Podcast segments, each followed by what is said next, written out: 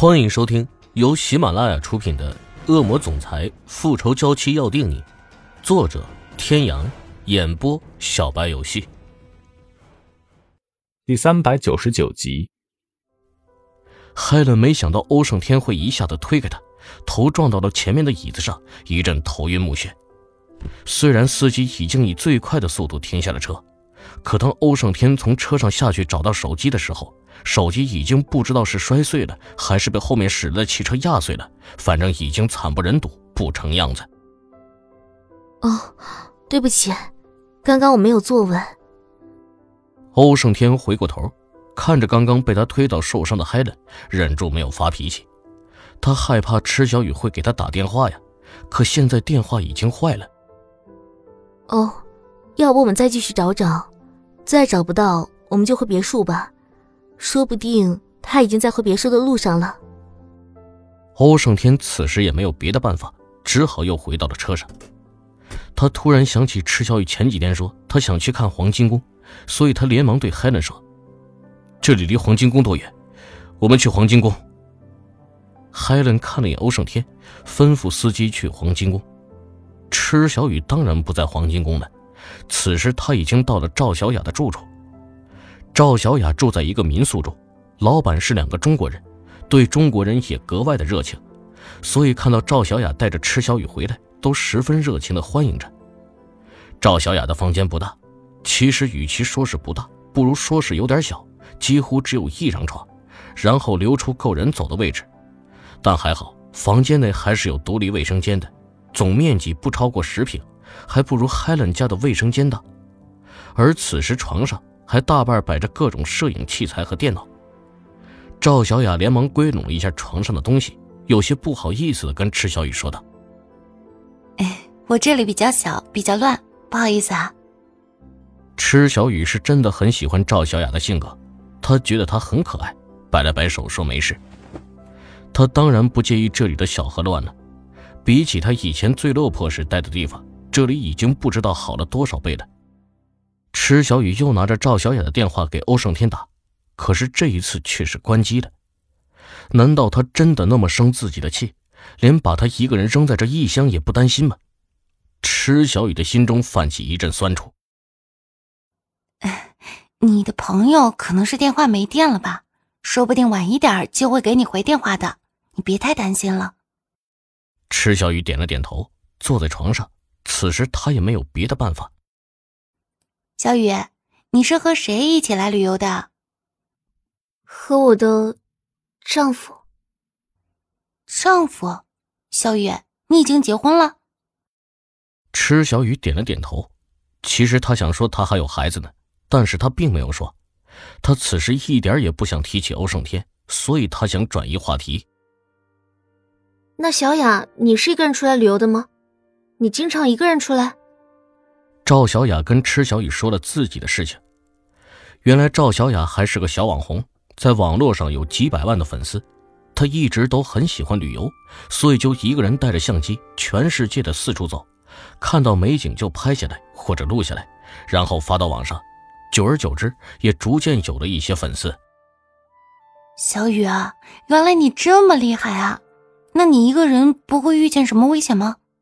哎，我给你看个东西啊。赵小雅从包里拿出了几样东西，看得池小雨是目瞪口呆。什么防狼喷雾、辣椒水，什么小刀，应有尽有。小雅，你也太厉害了吧！这些东西都怎么带上飞机的呀？当然没办法带了，我都是到了当地买的。出来久了，也就积累了一些经验出来。那你为什么不交个男朋友呢？两个人一起出来旅游，不是会很浪漫吗？赵小雅在听到“男朋友”这个词之后，神情有些暗淡。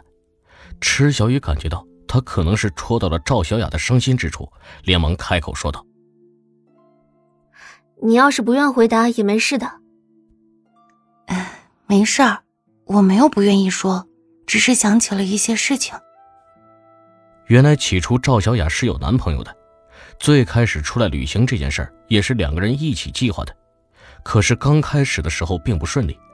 两个人因为没有很好的经济条件，经常都是出来有上一顿没下一顿的。几次之后，男生有了退役，家里也开始反对，最终在现实的压力下，男生选择跟赵小雅分手，一个人回了老家，找了一份安稳的工作，而赵小雅一个人继续他们曾经约定好的旅行。其实也曾遇见过一些还不错的人，可是像他这样自由惯了、习惯到处走的人，当个朋友还好；要是当女朋友，一般的男人都不会放心自己的女朋友独自一个人在外面旅行的。所以渐渐他也习惯了单身。池小雨听完了赵小雅说的话，拍了拍她的肩，安慰道：“没事，我相信你会遇到一个跟你一起在路上的人。”其实池小雨能体会赵小雅的心情。也能体会那些男生的，若是他整天一个人在外面，欧胜天大概会发疯了。想到欧胜天，池小雨的心又隐隐的酸疼。而此时，欧胜天和海伦已经在黄金宫里里外外的找了好几遍，当然没有找到池小雨的身影。此时天已经渐渐黑了下来。哦，要不我们先回别墅吧，说不定雨已经回去了。欧胜天点了点头。此时他也想不到好办法，只好跟着海伦回到别墅，在心中期盼着小雨已经回来了。刚到了别墅，欧胜天进门就朝楼上跑去，推开房门，他希望能看到池小雨那个熟悉的身影，可是空荡荡的房间里什么都没有。海伦此时也在佣人的搀扶下走了上来。哦，刚才我已经问过佣人了，说雨他没有回来。欧胜天点了点头。他已经知道了，他又想出去找，可被海伦拦住了。哦，这里你人生地不熟，别再走丢了。我已经吩咐手下的人都去找了，相信不久就会传来消息的。你也找了一下午了，休息一下吧。欧胜天虽然放心不下，但的确在这儿他没有别的办法。既然 Helen 已经说派人出去找了，他相信以 Helen 家的势力，应该不久就会有消息的。大约半个小时后，，Helen 再次敲响了欧胜天的房门。怎么样，有消息了吗？嗯，暂时还没有，但是好像说有人看到项羽的女人出现过，我已经派人过去查证了。我知道你可能没有心情下去吃饭，所以我让人把饭菜给你端上来了。海伦的身后，几个佣人将饭菜端进了房间，海伦还拿了一瓶红酒倒给欧胜天一杯。喝一点缓解一下心情吧，你这样着急也于事无补呀。欧胜天接过酒杯，他现在的确需要一些酒精来平缓自己的心情。他将杯中的红酒一饮而尽。海伦见状，继续又倒了一些酒。此时的池小雨看着窗外，天色已经彻底变黑，手里的手机还是打不通欧胜天的电话，他的心也如天色一般，逐渐的沉了下去。外面突然传来脚步声，是民宿的女主人，敲了敲门道：“楼下有人说要找你们，你们下来看看。”各位听众朋友，本集到此结束，感谢您的收听。